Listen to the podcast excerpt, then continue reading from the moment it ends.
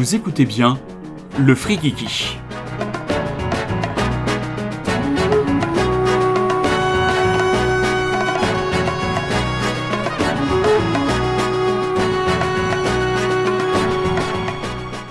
Quand vient la lune et le vent frais, par habitude, je te cherche sur le canapé. Mais t'es pas là Mais t'es où? Pas là Pas là T'es même pas là, t'es même pas là. Très chers auditeurs, très chers auditrices, bonsoir et bienvenue dans le Rockin' Chair et toutes mes C'est condoléances. dur, hein, cette entrée en C'est matière. dur, hein, c'est dur. Alors, euh, oui, mais à la fois, ça va faire.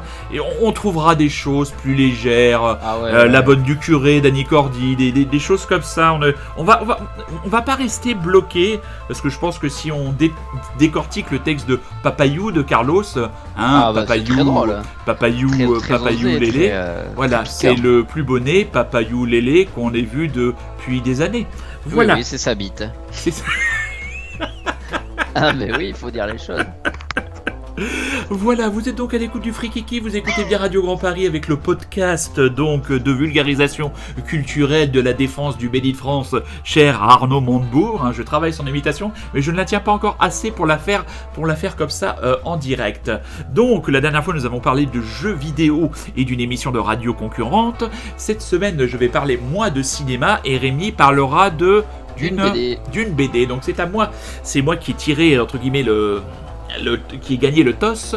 Donc je vais parler d'un film français. Alors un film français, mais un film français. Attention Rémi, accroche-toi à ton fauteuil puisque c'est un film avec Guillaume Canet. Tant que c'est pas deux. Tant que c'est pas deux, on est tout à fait d'accord. On a eu un grand débat euh, en off en préparant l'émission avec mon camarade Rémi. Je ne sais pas si vous avez vu la suite euh, des petits mouchoirs. Nous ne vieillirons pas les petits ensemble. mouchoirs, hein. Voilà, alors déjà les petits mouchoirs, moi il y a des choses que je sauve encore dans les petits mouchoirs. Ils ont... Générique. Non, même pas. Je- tiens, il- faut pas être trop dur. La fin est un tire-larme insupportable et atroce. Ça, on est d'accord, c'est-à-dire qu'on a l'impression d'avoir Guillaume Canet sur votre épaule au cinéma qui vous dit dans l'oreille Non, mais c'est le moment de pleurer là. Tu, tu peux pleurer maintenant. Vas-y, pleure. pleure. Regarde, regarde l'écran, regarde, je mets le paquet. Vas-y, pleure, pleure. Mais là, dans Nous ne vieillirons pas ensemble, la suite, vous avez une fin. Alors, les acteurs n'ont rien à jouer. Il n'y a pas de dialogue, il n'y a pas d'histoire. Clusé ridicule. Et à la fin, vous avez l'apparition du fantôme de Jean du Jardin qui lui dit non, ne vends pas la maison. Et finalement, il ne vend pas la maison. Et toi, Rémi, tu en es tombé euh, de ton fauteuil et tu n'es pas tombé très bas. Et moi, je t'avoue que j'en ai eu un fou rire de nervosité euh, absolument, euh, absolument incroyable. Mais non, on va revenir sur un film dans lequel a joué Guillaume Canet, un film qui a eu beaucoup de succès. Le titre de ce film, ben voilà que je l'ai perdu. Oh, mais il est complètement Au nom de la Terre. au nom de la terre. Donc film d'Edouard Bergeon, euh, Édouard Bergeon qui est lui-même un ancien agriculteur, donc c'est un film qui est disponible. C'est son premier film. Alors Édouard Bergeon qui déploie quand on a eu, c'est une saga familiale puisqu'il raconte tout simplement l'histoire de son père qui est agriculteur, qui en 1979 a repris euh, l'exploitation de son grand-père. Et cette histoire, euh, Guillaume Canet campe le rôle du, du père, euh, du père du, du réalisateur. Et cette histoire montre vraiment euh, le changement euh, dans le monde agricole, où on est passé de l'époque des petites exploitations aux euh, grandes exploitations, euh, où les banques poussaient derrière à faire des investissements toujours, toujours de plus en plus importants, tout en sachant que les, euh, agriculteurs auraient du mal à, à rentabiliser. Il faut savoir quand même que, c'est dit à la fin du film, qu'il y a un agriculteur en France qui se suicide tous les jours, c'est une population, c'est un métier et une population sinistrée. Et là, on voit progress- progressivement le personnage de Canet s'enfoncer. En fait, le film est construit comme un diptyque. Vous avez une première partie où lui revient des États-Unis, il se marie, euh, il a plein de projets, il rachète à son père, euh, qui joué par le vieil acteur Rufus, euh, la propriété. Et bon, il est déjà obligé de s'endetter pour acheter la propriété. Et petit à petit, il essaye de se développer. Il se lance d'abord dans le commerce des agneaux. Et puis un jour, on le convainc de se le faire à la fois les agneaux et de faire les poules. Et là, ça va être entre guillemets la cascade, la fuite en avant, euh, de plus en plus de crédits, euh, de plus en plus de choses à rembourser, la difficulté, euh, la mise, la mise sous tutelle judiciaire, le, dépôt de bilan, et qui est, on arrive jusqu'au drame puisque on savait avant jusqu'au suicide du personnage de, Guillaume Canet. Et le film se, termine ainsi. C'est jamais, c'est jamais misérabiliste. Il y a, il y a pas de pathos. Guillaume Canet est vraiment vraiment excellent. Euh, franchement, il est, il, est sur les registres parce qu'on voit au début du film que c'est un personnage enjoué. Vraiment, il est, il est revenu des États-Unis où il a fait ses études d'agronomie avec vraiment plein de, plein d'envie. On voit qu'il aime ses enfants. Il est, il, est, il est en symbiose avec sa femme qui est jouée par une excellente actrice belge que je ne connaissais pas, qui s'appelle Verly Baitens. Euh, le jeune Anthony Bajon qui incarne son fils, qui l'aide vraiment. Donc on voit des il y, a des beaux moments, il y a des moments de famille, il y a des moments de partage, et le film bascule à un moment donné puisque l'exploitation est victime euh, d'un incident qui est un incendie d'un des bâtiments principaux. Et derrière, on voit euh, la chute dans la plus grande dépression de Guillaume Canet qui arrive à ce résultat.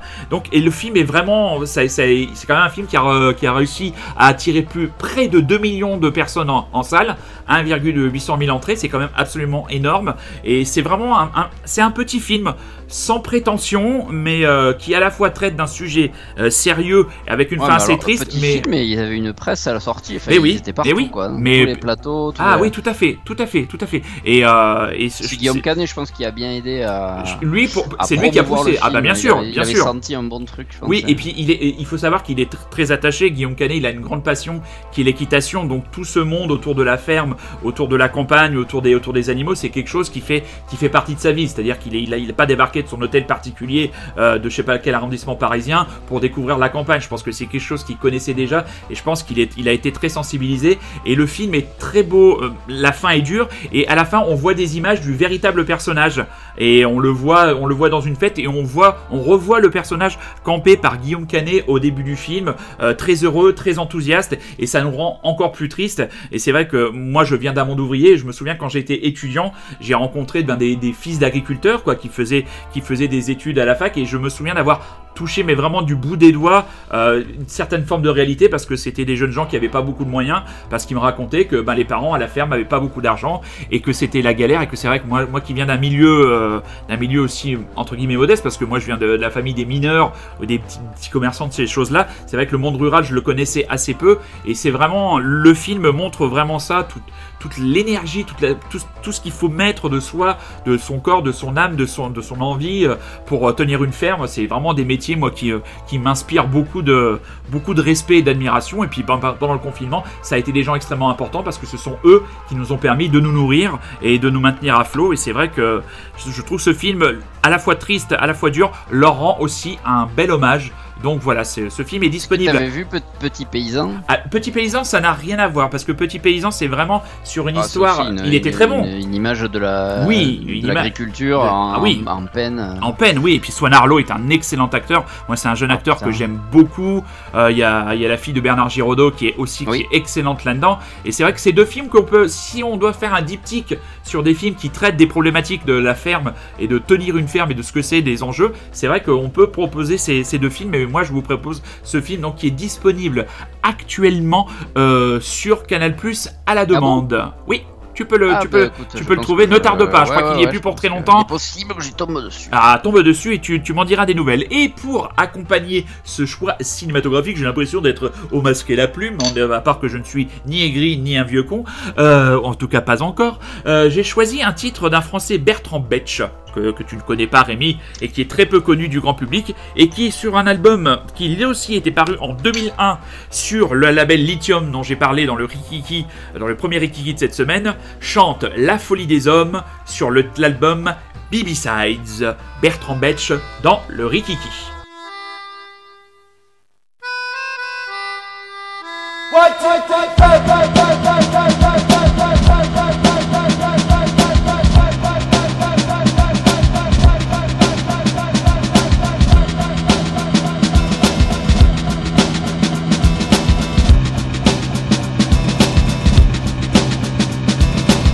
De toute ma vie de l'homme enfin.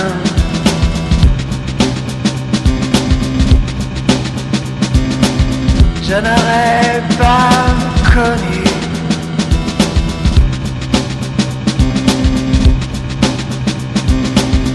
D'ennemis plus féroces, de dangers plus précis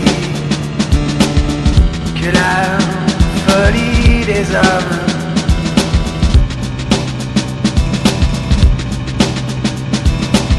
J'ai eu beau me cacher.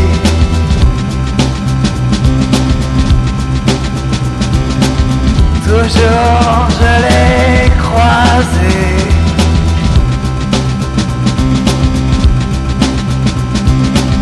Pas longtemps. Cette sombre folie. Elle m'a gâché la vie.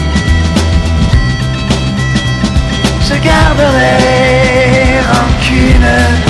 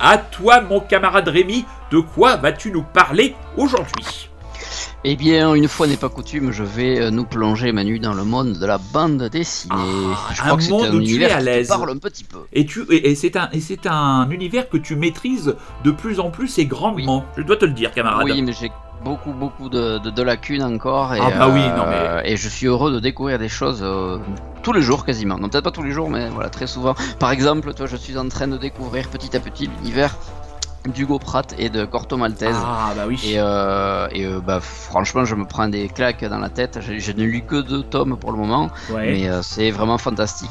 J'ai très très hâte de, continuer parce que c'est vraiment un truc qui me parle beaucoup. Et, enfin, pour le moment c'est génial. J'ai jamais, lu, mais je, je, je, je, vois ce que c'est particulier. Hein, Moi j'aime pas le dessin. se mettre dedans. C'est un dessin particulier. C'est des, bah, voilà, c'est rien à voir avec ce qu'on lit tous les deux. Bah, c'est vrai mais, plus, on, lit des choses, on lit des choses. À la fois on se retrouve sur certaines choses et à la fois on peut lire des choses qui sont totalement à l'opposé l'une de l'autre, ce qui fait notre complémentarité. Et... Je vais parler d'une des nouvelles euh, entre guillemets rockstar de la, de la bande dessinée française, c'est un mec qui a beaucoup de succès en ce moment et euh, qui est très demandé quand il va dans un festival. C'est Mathieu Bablé.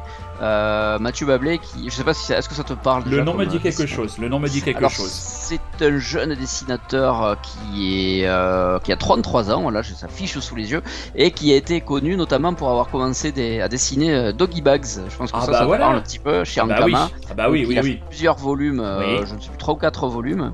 Et, et je sais que plus récemment, il a participé à Midnight Tales, qui est un peu, je crois, le même principe, c'est-à-dire c'est une grande série mais dessinée avec des personnes différentes à chaque fois. Oui, qui traite de la sorce. Alors autant, euh, euh, excuse-moi, Doggy Bags, ça traite vraiment de monstres et compagnie. Midnight Tales, c'est vraiment tout autour du monde de la magie, du monde des fées, euh, du monde de ces personnages. C'est vraiment une excellente série chez Ankama. Eh du coup, tu vois, il a participé au tome 1 et qu'il a co-scénarisé et ça a été dessiné par Guillaume Saint-Gelin. Oh bah voilà, Saint-Gelin, eh, on a parlé la dernière fois. On a parlé à l'épisode précédent avec l'excellente voilà série, c'était Loca. Loba Loca. Loba, Loca. D'ailleurs, sache que j'ai acheté le dernier Grosserie pas plus tard qu'il y a quelques jours. Ah, ah, ah. Et je sais pas pourquoi je prends cette voix. Euh, donc, et je vais parler de Mathieu Bablé parce que moi, il a une série que j'aime beaucoup, beaucoup, beaucoup. Euh, il n'y a que deux tomes, c'est terminé. La série s'appelle Adrasté. Euh, c'est sorti chez Ankama aussi. Je pense que tout ce qu'il fait, de son, c'est chez Ankama. et voilà, donc Adrasté, est-ce que Manu, est-ce que ça te parle? Que Absolument pas. T'as dû voir les trucs, je pense. Peut-être, peut-être, mais ça me dit rien du tout. Non. Parce que moi, c'est un truc qui me parle beaucoup parce que ça traite de la mythologie grecque et moi, c'est un thème que j'adore. Hein, parce que j'ai mhm. petit, j'ai toujours beaucoup, beaucoup été fan de la mythologie grecque. J'ai lu beaucoup de trucs. J'aimais beaucoup Ulysse 31. Ah bah moi aussi. Ah bah les chevaliers zodiaques, tout ça. Ah bah oui, carrément. C'est ça la mythologie. Bah oui, c'est ça.